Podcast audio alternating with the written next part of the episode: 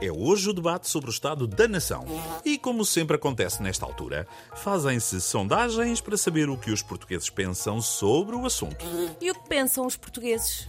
Acham que o país está pior do que há um ano? No ano passado também achavam que o país estava pior do que no ano anterior, não era? Sim, e para o ano vão achar que o país estará pior do que agora. Portanto, daqui a dois anos, o país de hoje será visto como uma maravilha.